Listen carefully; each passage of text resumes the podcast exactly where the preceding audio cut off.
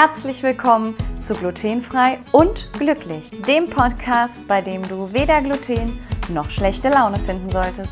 Mein Name ist Mary und ich möchte dir zeigen, wie ich glutenfrei lebe und lache.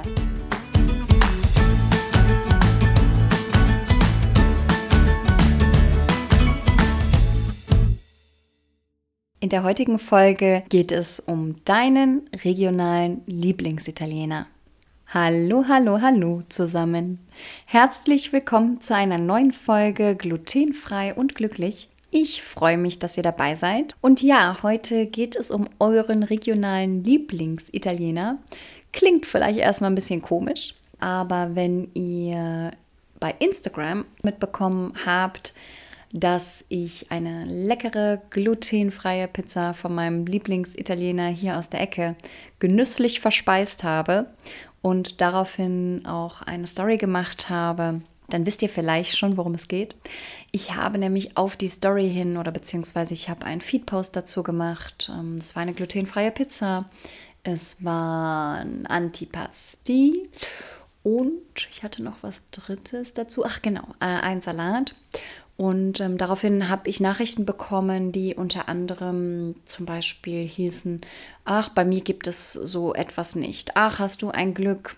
Und ach, ähm, mein Lieblingsitaliener ist ja in Bonn, das ist das San Paolo in Bonn-Lengsdorf dass äh, man eben bei sich in der Nähe leider nicht so eine tolle Gelegenheit hat und auch nach Bonn es eben zu weit ist. Und daraufhin habe ich eine Story gemacht und habe erstmal erklärt, wie ich meinen Lieblingsitaliener denn auch gefunden habe bzw. finden würde. Und dazu möchte ich gerne heute nochmal eine Folge machen, um dir Tipps zu geben, wie denn vielleicht auch dein Lieblingsitaliener für dich eine glutenfreie Pizza ins Angebot aufnehmen kann.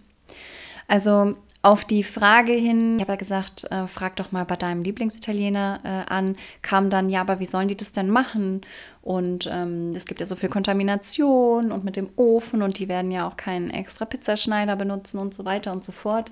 Ähm, das kenne ich von mir auch von früher. Die Ängste und es ist so kompliziert und man versucht an jeder Stelle des Herstellungsprozesses zu denken und man mag sich gar nicht ausmalen, ob diese Pizza denn am Ende dann überhaupt noch glutenfrei sein kann oder nicht. Und da finde ich es eigentlich ganz spannend, ähm, wenn man sich damit mal genauer beschäftigt. War Piano zum Beispiel, hatte ja auch eine glutenfreie Pizza im Angebot. So, und ähm, da stellt man sich ja eigentlich auch die Frage, wie machen die das denn mit dem Pizzaschneider und wie funktioniert das mit dem Ofen? Und ähm, ich finde, dass eine glutenfreie Pizza inzwischen gar nicht mehr so schwierig anzubieten ist, wie man vielleicht meint. Und die heutige Folge soll dir diese Tipps einmal aufführen, denn möglicherweise kannst du dann mit deinem Lieblingsitaliener auch mal ins Gespräch gehen und ähm, für dich mit ihm gemeinsam eine mögliche Lösung entwickeln. Also als allererstes ist der wichtigste Punkt aus meiner Sicht, dass man wirklich miteinander spricht. Denn ähm, ohne Kommunikation weiß dein Lieblingsitaliener gar nicht, dass du traurig bist, dass du dort nicht essen kannst, dass es dich gibt und möglicherweise kennt er auch die Zöliakie oder das Problem mit der glutenfreien Ernährung gar nicht und weiß auch überhaupt gar nicht, wie er dir helfen kann. Von daher mache ich es immer so, übrigens auch bei Spaniern und einem türkischen Restaurant und, und so weiter und so fort, dass ich erstmal ähm, hingehe oder anrufe, wobei ich glaube, für das erste Gespräch und auch für dein Gefühl ist es besser, wenn du das, wenn du Möglichkeit hast, das persönlich zu machen. Einfach erstmal zu sagen, hallo, es gibt mich, ich würde hier super gerne essen, ich kann aber nicht Warum kann ich hier nicht essen? Was bedeutet das für mich? Ja, es ist wichtig, dass die Person gegenüber wirklich versteht, dass es eine Erkrankung ist oder dass du dadurch krank wirst, dass es dir damit schlecht geht. Dass es nicht, äh, wie ich so schön sage, äh, um den neuesten Trend der nächsten Brigitte-Diät geht, äh, sondern Krankheit, dass ein Bedürfnis dahinter steckt, was du dir nicht selber ausgesucht hast. Und dann würde ich mit ihm besprechen, was möglich ist. Glutenfreie Pasta wäre zum Beispiel möglich, äh, wenn man die vor Ort hat. in einem separaten Topf natürlich kocht. Das ist wichtig zu wissen, denn ja, es kann natürlich Kontamination geben, wenn man es im gleichen Wasser kocht. Da hilft es auch nichts, wenn man das in einem Sieb irgendwie im gleichen Topf kocht. Also die Pasta wäre eine Option. Aber wir gehen jetzt heute mal von einer glutenfreien Pizza aus. Und dann ist ja erstmal die Frage, wo kriegt er denn den glutenfreien Pizzateig her? Nicht jeder ist so wie mein Lieblingsitaliener, dessen Kind ähm, hat äh, Zöliakie meines Wissens nach und er hat wirklich einen eigenen glutenfreien Pizzateig entwickelt. Das sind Sizilianer, äh, ich bin ja halb äh, Sizilianerin und die haben wirklich einen tollen Teig selber entwickelt. Das kann man nicht von jedem verlangen, dazu gehört viel Übung, die Rohstoffe sind teuer. Also wenn derjenige sich das nicht zutraut oder da auch das Interesse nicht dran besteht, weil die Nachfrage vielleicht auch nicht so groß ist, vielleicht bist du wirklich die einzige Person, die sich für eine glutenfreie Pizza interessiert, dann gäbe es zum Beispiel ja noch die Möglichkeit, einen glutenfreien Teig oder einen Boden zu besorgen. Und da ist eben die Frage, ähm, wo kommst du her? Welchen Pizzateig magst du? Ich zum Beispiel könnte dir da empfehlen, auch den Pizzateig von Nullpunkt. Wenn du da Informationen haben möchtest, melde dich gerne mal bei mir. Ich packe das aber auch nochmal in die Show Notes.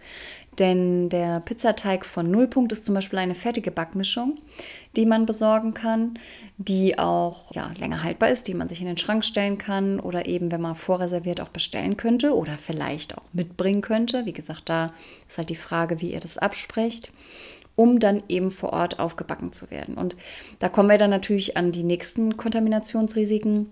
Wenn der Teig wirklich ausgerollt und bemehlt werden muss, ähm, muss man natürlich schauen, wie ist das mit der Arbeitsfläche, welches Mehl wird benutzt. Das sind Dinge, die man einfach gemeinsam besprechen und durchdenken muss. Bei Vapiano ist es so, dass der Pizzateig ja in einer Aluschale zubereitet wird. Und bei Vapiano habe ich zum Beispiel damals auch nachgefragt, weil ja überall der Mehlstaub war. Die haben zum Beispiel Reismehl verwendet. Also damit wäre zum Beispiel, egal wie viel Mehlstaub durch die Gegend fliegt, es wäre Reismehl, was glutenfrei ist. Und dieses Risiko wäre auch außen vor, wenn die Gastronomie oder der Italiener, wo du nachfragst, natürlich mit glutenhaltigem Mehl arbeitet, muss man natürlich wirklich sehr aufpassen.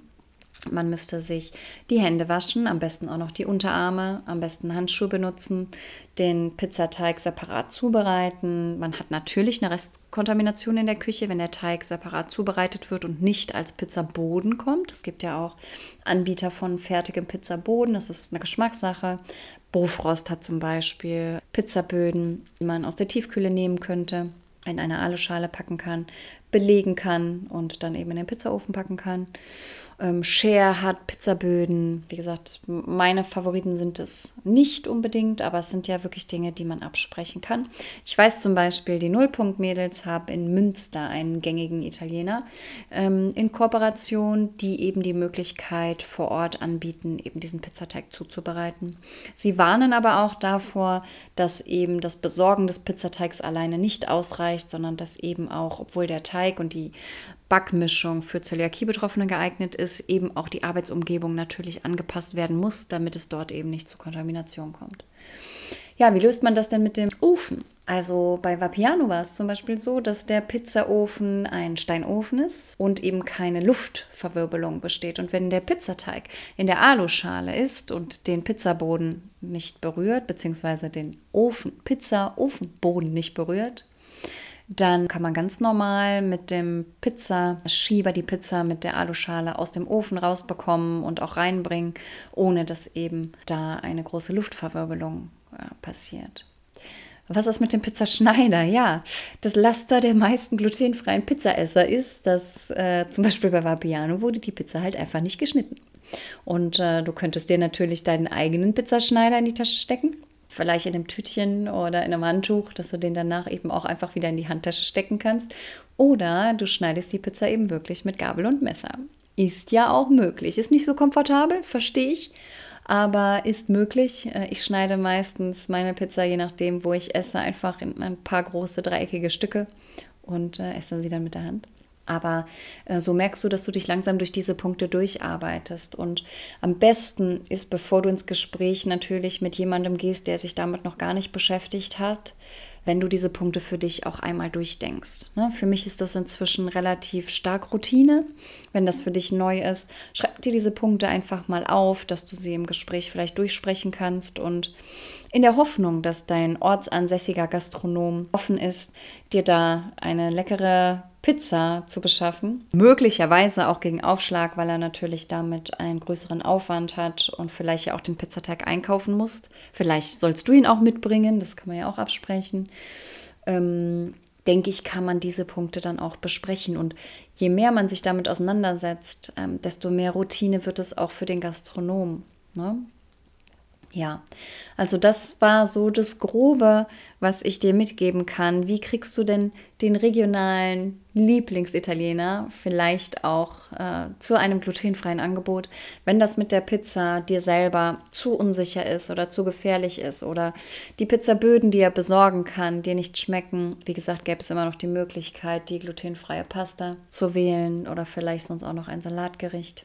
Das ist dann deutlich einfacher. Ich denke aber auch inzwischen haben so viele ein tolles glutenfreies Pizza-Angebot, weil sie sich damit immer mehr beschäftigen. Und ich glaube auch, dass es inzwischen für einen Gastronomen ein Aushängeschild ist, sagen zu können, hey, klar, vielleicht auch mit Vorbestellung und vielleicht auch mit Vorreservierung, damit man etwas vorbereiten kann oder die Rohstoffe besorgen kann oder einen Teig ansetzen kann.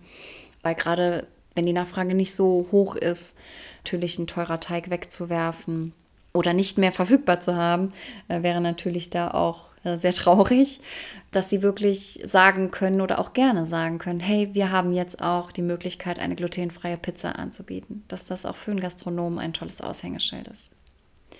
Ich hoffe, dass dir diese Folge ein bisschen Ideen und vielleicht auch ein bisschen Mut geben konnten, mit deinem Lieblingsrestaurant äh, in Kontakt zu treten zu sprechen und auch einfach darüber zu informieren, dass du wirklich gerne kommen möchtest, dass es aber für dich wirklich sehr schwierig ist und dass es dir danach auch wirklich sehr schlecht gehen würde, wenn das nicht funktioniert.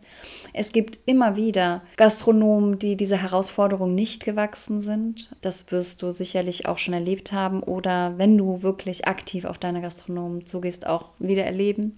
Es gibt Gastronomen, die an ihrer Türe schreiben, Allergiker müssen draußen bleiben oder Allergiker gehen bisher besser woanders hin oder bei uns sind alle Allergene im Essen, was ich wirklich immer sehr, sehr traurig finde. Sehr, sehr schade.